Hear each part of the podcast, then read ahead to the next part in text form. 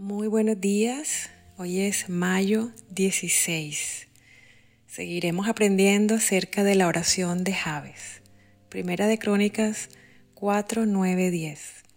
Y Javes fue más ilustre que sus hermanos, al cual su madre llamó Javes, diciendo, por cuanto lo di a luz en dolor. E invocó Javes al Dios de Israel, diciendo, Oh, si me dieras bendición y ensancharas mi territorio, y si tu mano estuviera conmigo y me liberaras del mal para que no me dañe. Y le otorgó Dios lo que pidió. Javes no le pidió un milagro a Dios para el momento. Le pidió una serie de milagros que irían en desarrollo y que lo acompañarían por el resto de sus días sobre esta tierra. Una oración corta, sencilla, pero con una visión gigantesca que obtuvo respuesta del cielo. A Dios no lo mueve la elocuencia, sino la fe. Javes visualizó una vida diferente, se vio a sí mismo bendecido por Dios. Concibió una visión de grandeza, prosperidad e influencia. Se vio a sí mismo acompañado por Dios a lo largo de una vida de abundancia. Se vio a sí mismo protegido de todo mal por causa de la presencia del Padre Celestial sobre su vida y en su vida. Vamos a orar.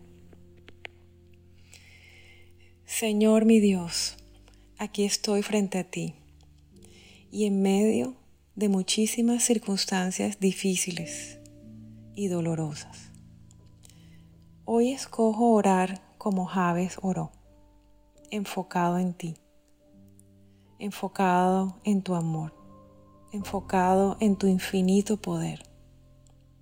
Hoy renuncio en el nombre de Jesús a la autolástima Hoy renuncio a la queja. Renuncio a seguir viviendo mi vida lamentándome por lo que otros me hicieron o me dijeron.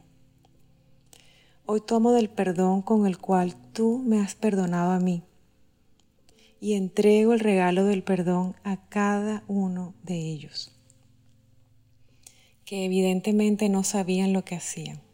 Yo escojo perdonarlos y soltarlos en tus manos. Hoy también escojo creer que me amas y que tu voluntad es bendecirme. Tu voluntad es buena para mí. Quiero todo lo que tú quieres para mí, Señor. Quiero tu bendición completa sobre mi vida. En el nombre de Jesús. Amén. Como reto de este día, quiero invitarte a que le preguntes a Dios Señor, ¿cuál es tu plan para mi vida? ¿Cuál es tu visión para mi vida? Y escribe lo que sientes que Dios habla a tu corazón. Y cuando termines, ve a tu Biblia y lee Jeremías 29, 11 y escríbelo en tu diario.